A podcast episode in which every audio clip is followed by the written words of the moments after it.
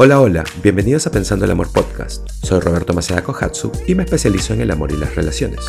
Este es un espacio en donde hago episodios cortos para ofrecerte nuevas definiciones y nuevas perspectivas que te ayuden a cambiar tu mentalidad para que salgas de tu zona de confort y puedas vivir una vida más significativa. Así que, vamos. La terapia no es solo para hablar de los sentimientos, eh, y creo que ese es el mayor error.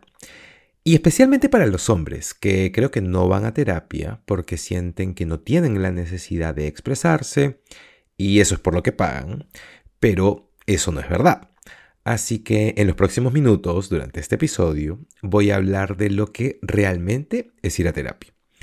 Y esto es solo un terapeuta y un solo punto de vista, aunque podría hablar y hablar sobre lo que es ir a terapia y además, eh, cada terapeuta puede añadirle a eso o expandirlo o tener sus propias definiciones. Así que esta es solo una. Y quiero que sepan que la terapia puede ser eh, o es un sinfín lo que puede ser el ir a terapia, porque depende totalmente de cada individuo y de lo que pueden sacar de ahí. Pero quiero darles em, algo así como las pinceladas, como una pequeña aproximación a lo que realmente es ir a terapia.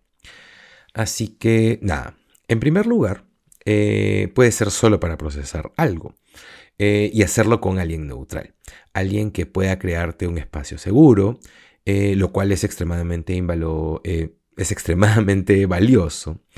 Y esa persona ha sido entrenada para ser neutral. Y con eso me refiero a que eh, cuando sea que, no sé, por ejemplo, proceses las cosas con un amigo o una amiga o un familiar o, tu pareja, eh, hay mucho valor ahí, por supuesto.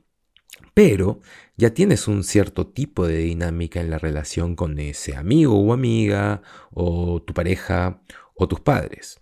Así que de alguna manera vienen cargados y no me refiero a eso como algo malo, solo que pueden venir con ángulos, con perspectivas, em, y puede que no sean conscientes de eso, pero vienen con opiniones, eh, y especialmente los padres, eh, y lo que piensan que es mejor para ti.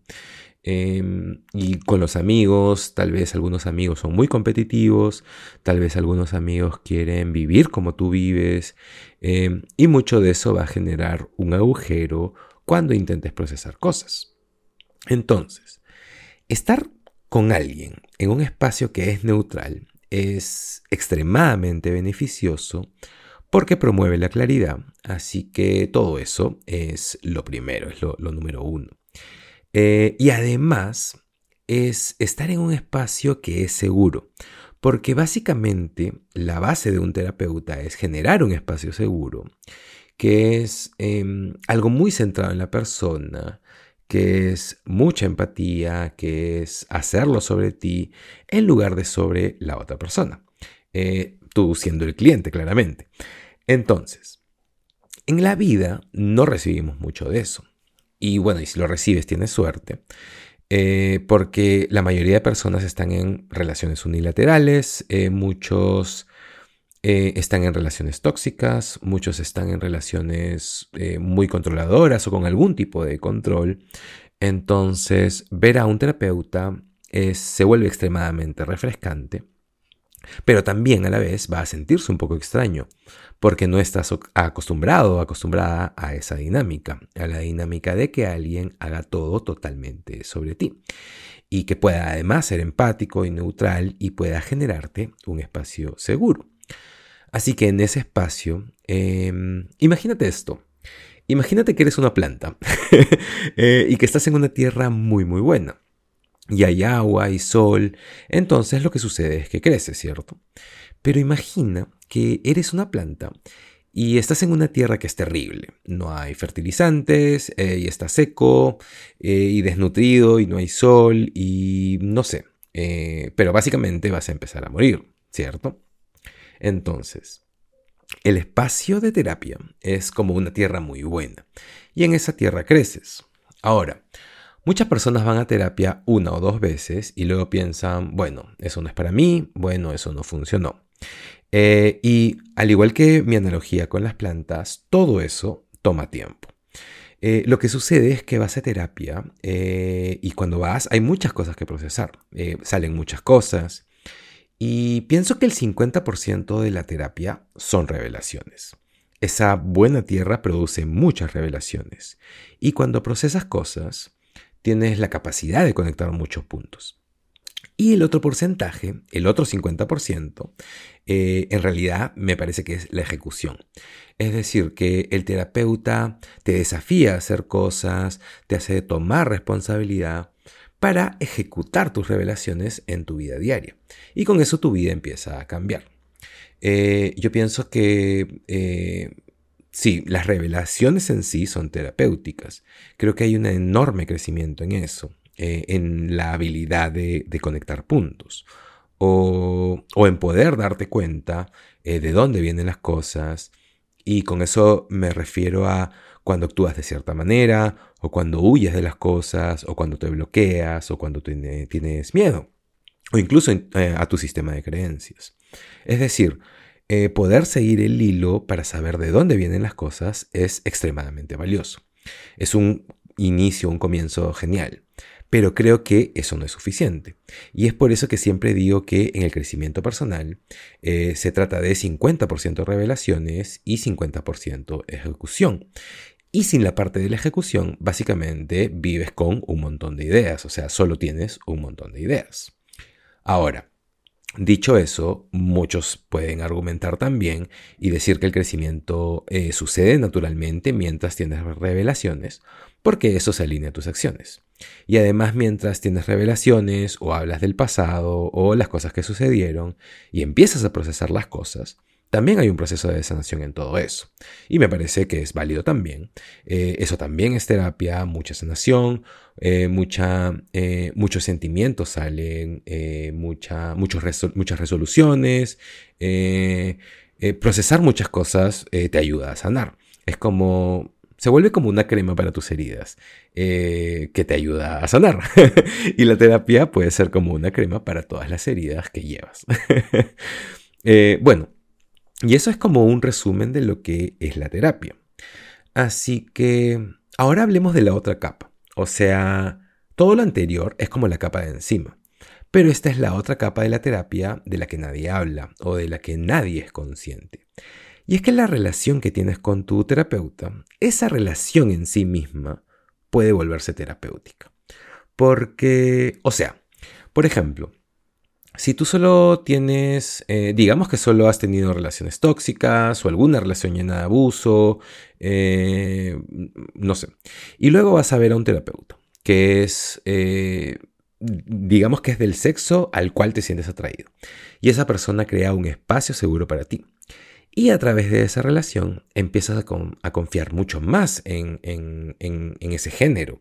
Y no importa si es hombre o mujer, pero si has estado en relaciones controladoras, unilaterales o llenas de abuso, eh, tóxicas o lo que sea, y es todo lo que conoces, y luego vas eh, a ver a un terapeuta, la relación con tu terapeuta en sí misma puede ser sanadora, porque estás experimentando eh, un nuevo espacio y una nueva dinámica y una nueva relación que te está permitiendo, o tu terapeuta te está permitiendo ser escuchado y todo eso. Eh, ahora, también existe la posibilidad de sentir atracción, pero es como una falsa atracción, porque eh, no estás realmente atraído a tu terapeuta, sino que crees que te sientes atraído, atraída por el espacio que se ha creado. Y por supuesto que esto pasa seguido. Y también hay como esta fantasía de... Eh, no sé, hay muchos clichés como la situación del profesor y el estudiante, hay esa dinámica, o también he visto la dinámica del fitness coach con la persona a la que entrena, eh, o incluso el paciente y el doctor. Eh, bueno, y no sé, y todas esas dinámicas, que son como... Eh, y es porque los terapeutas son como entrenados para ser neutrales y más bien no revelar mucho de sí mismos. Y, y hay mucho espacio para fantasear sobre cómo será su vida. y la verdad eh, siendo honestos, es que los terapeutas también son personas y no son perfectos y atraviesan sus propias cosas. Y bueno, eh, yo por el contrario hablo mucho de mi vida, así que no sucede mucho conmigo, pero usualmente el misterio de un terapeuta y el hecho de que, no sé, eh, ves el diploma en la pared eh, y sus preguntas y sus desafíos, eh, como que tenemos la ilusión de que por crear un espacio seguro y ayudarnos a tener todas esas revelaciones, es por ellos. Y no estoy tratando de desacreditar a los terapeutas, porque las terapeutas en realidad son increíbles y unos catalizadores muy, muy poderosos. Pero todo esto es más por la relación y el espacio que están creando. No es por, em, vamos a decir que no es por una sabiduría, porque tampoco es que son maestros de la vida. Así que la terapia eh, no solo es para cuando tienes problemas, y ese es el otro error sobre la terapia. Cuando las personas piensan, eh, ¿sabes qué? Estoy bien, no necesito ir a terapia, eh, y entonces la pregunta es, ¿Acaso solo te ejercitas cuando sientes que has subido de peso? Eh, solo... Eh, no sé, ¿qué más puede entrar aquí? Eh, solo vas al dentista cuando tienes caries. en realidad no, porque hay un mantenimiento necesario. Y creo que ese mantenimiento es importante. Y a mí a veces me gana la flojera pero es importante ir con cierta frecuencia a ver a un, terapeuta para un chequeo regular, ¿sabes? Y las cosas eh, pueden estar yendo genial, entonces se trata de ir a procesar cosas para que todo se mantenga genial. Y otra parte de la terapia es esta idea de romper patrones, esta idea de aprender o enseñarte a ser metacognitivo y ser consciente. Es decir, ser consciente de cómo piensas y cómo eso se integra a tu vida y romper patrones. Y así puedas dejar de vivir en el pasado. Y entonces no continúes haciendo las mismas elecciones y dándote las mismas experiencias. Y bueno, estas son algunas de las maneras en que la terapia funciona. Y bueno, eh, yo estudié para ser un psicólogo y ahora mismo estoy estudiando un poco más, especializándome en algo más. Y además también soy un coach. Así que de alguna manera uso ambas herramientas. Y también eh, soy un gran, eh, un gran defensor del coaching porque creo, eh, creo que la terapia es generalmente el trabajo desde el sufrimiento hasta la base y muchas conversaciones sobre el pasado y las heridas y sanar esas cosas. y no todo el tiempo, pero generalmente. Y el coaching es más eh, de la base hacia el crecimiento. Y es más pasos a tomar, acciones. Eh, y eso sí, los coaches no son terapeutas y hay que tener eso muy claro. Eh, y bueno, tampoco es que deberían serlo, porque no es que estén tratando de serlo o de reemplazarlo, pero los coaches también pueden ser extremadamente poderosos. Y también puede pasar que vayas a ver a un terapeuta que haya sido increíble para un amigo tuyo, pero que no funcione para ti. Y eso no significa que el terapeuta sea malo, es porque con cualquier coach o con cualquier, terapeuta hay, hay como una química, una dinámica necesaria. Así que depende de tu estado y lo que necesites y lo que quieres y lo que funcione para ti. Eh, no sé, por ejemplo, yo como terapeuta soy muy agresivo porque voy directo a las cosas em, y a la vez soy súper casual, eh, me visto muy informal, no uso camisas, eh, estoy lleno de tatuajes, piercings. y además me gusta hacer sesiones en espacios abiertos o cafés o en donde sea, eh, no sé, a veces incluso lo he hecho en alguna caminata, eh, o incluso hasta me encanta el Internet. Pero si ese no es tu estilo y necesitas una oficina eh, y un terapeuta que sea más privado y, y no sé, y que esté bien vestido, entonces yo no soy para ti. Así que tienes que escoger a un terapeuta que funcione para ti y la química entre tú y tu terapeuta es súper importante. Así que solamente porque un terapeuta sea increíble para un amigo o amiga y esta persona te lo recomienda, eso no significa que ese terapeuta va a ser increíble para ti y viceversa. Entonces, y creo que mi punto en decir todo esto es que eh, vayas a ver a un terapeuta eh, y tienes que hacerlo unas cuantas veces. Eh, no puedes ir a una sesión de terapia eh, solo a una y decir eso, eso no, no. o sea, no hay suficiente tiempo. En una sesión es básicamente ir teniendo ciertas pinceladas de tu historia. Em, o bueno, si has ido a terapia por mucho tiempo y piensas que, ok, estoy bien con eso y necesito avanzar en otra dirección, entonces tal vez puedes ir a ver a un coach. Y no solo es ir a cualquier coach, eh, es ir a un coach que se especialice en algo. Eh, no sé, relaciones o transiciones de vida o la carrera profesional. Eh, no sé, hay, hay, muchas especializaciones. Así que se trata de escoger a un coach que va a especializarse en la parte de tu vida en la que quieres trabajar, en la que necesitas ayuda o en la que tengas intención de cambiar. Así que, nada. Ese fue el tema de este episodio. y por supuesto, si aún no estás convencido de ir a terapia o a un coach, eh, puedes leer libros, mirar videos, escuchar podcasts. Hay muchísima información en todos lados ahora. Pero si te digo, es muy diferente recibir información, es muy diferente a tener la experiencia, a tener el intercambio humano. Hay mucha diferencia por ejemplo, en ver una película para adultos y realmente tener intimidad con alguien.